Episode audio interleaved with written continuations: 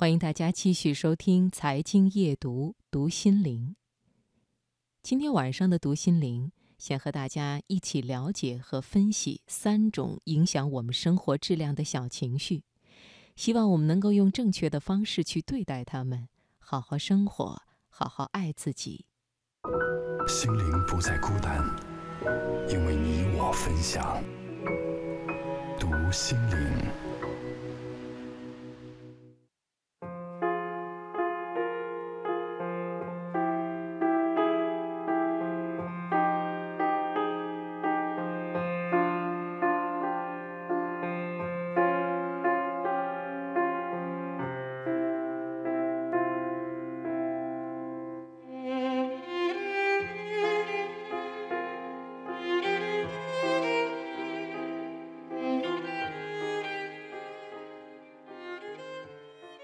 小情绪之一，莫名的孤独感。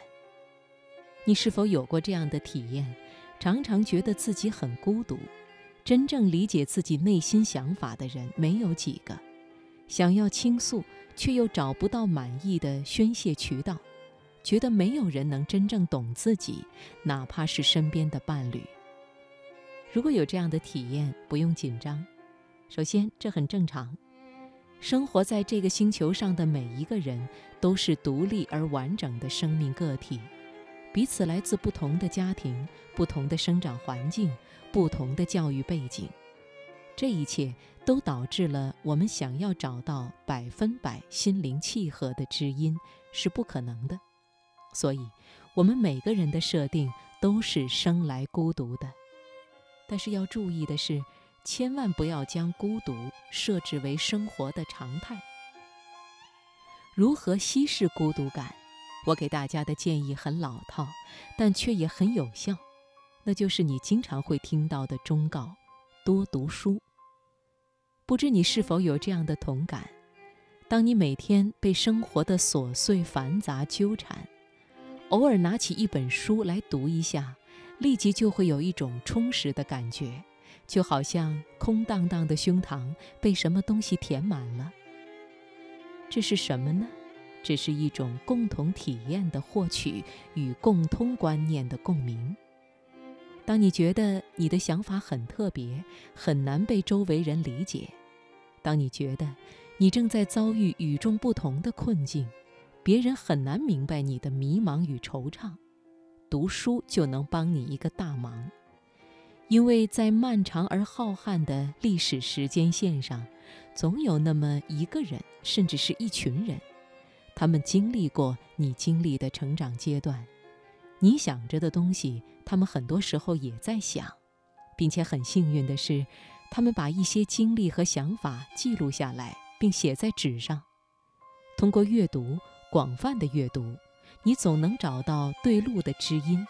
与他们通过这种文字的方式交谈，这会给你带来安心感与认同感，进而带你走出焦虑和迷茫。小情绪之二：奇怪的挫败感。人对自我的认知都是建立在过往既有的经验以及别人对你的主观评价之上的。比如，十四岁的时候。你参加了一次歌唱比赛，而那一天你发挥欠佳，那你这辈子可能都选择不再举起麦克风了。用我们现在的话讲，就是心里留下了阴影。再比如，你二十四岁的时候打算从事一项跟自己专业不太相关的工作，如果这时候身边的人都告诉你你并不适合这样的工作。那你可能这辈子都不会再涉及那个领域了。然而，事实是怎样的呢？事实是，你可能有很高的歌唱天赋，之所以第一次参加比赛失败了，仅仅是因为你正在处于变声期。你更有可能很适合做那份暂时看起来很陌生的工作，但是周围人的评价告诉你不行，你就真的以为不行了。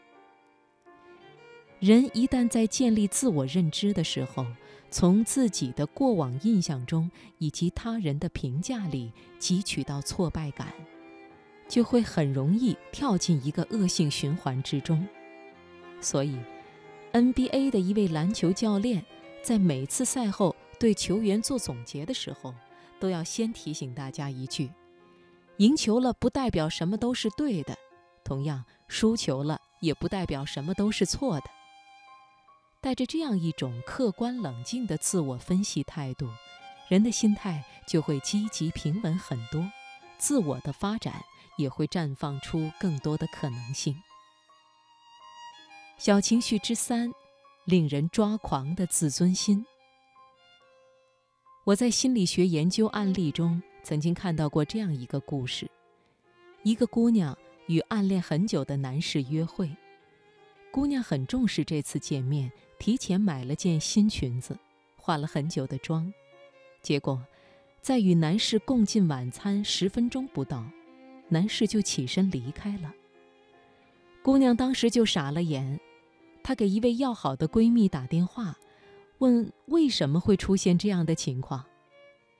结果电话那头的闺蜜对她说：“你看你那么胖，长得又那么矮，怎么会有人喜欢你呢？”这个闺蜜的话听起来也未免太残忍了吧？这哪是一个闺蜜能说出口的话呀？没错，上面这段恶语相加，并不是闺蜜的作为，因为那个姑娘压根儿就没有打过电话。这些都是她在事后回想时自己说给自己听的。我们很多人在生活中都会有这样有趣的行为，那就是。我们太喜欢活在过去。当我们与人发生矛盾摩擦，当我们遇到一件自己处理的并不是很满意的事情，当我们碰壁或者是遭到拒绝，我们在当时都不会怎么样，但是我们特别喜欢在事后回想，回想当时自己的样子，对方的样子，并不断地向里面添油加醋，不断地反思原因。也不断的拿过去来折磨自己。为什么我们经常说“恶语伤人六月寒”？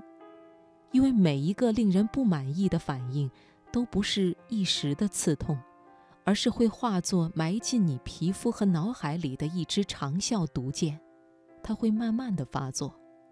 你每回想一次，毒性就增大一番，最后，你总会得出这样的结论。当时我怎么会那么不堪？对方怎么可以那样来践踏我的尊严？我们为什么总是要听人劝，要活在当下呢？不仅仅是因为沉浸在未来的幻想中会耽误掉你今天的宝贵时间，同时，当你沉浸在回忆里时，你对自我的感知和对别人的判断也会逐渐跑偏。所以。过去的事情就不要再刻意铭记了，你记也未必记得准，想也未必想得通。与其给自己一个模棱两可的答案，并纠结到底应该相信哪个说法，还不如省下这点时间，好好的去思索眼前的问题。当我们能够充实自己，消解孤独，对自我有客观的评价与建设性的规划。不纠结于过去，过好当下的每一天时，我们的生活质量就会大幅提升，内心世界也就会充满阳光了。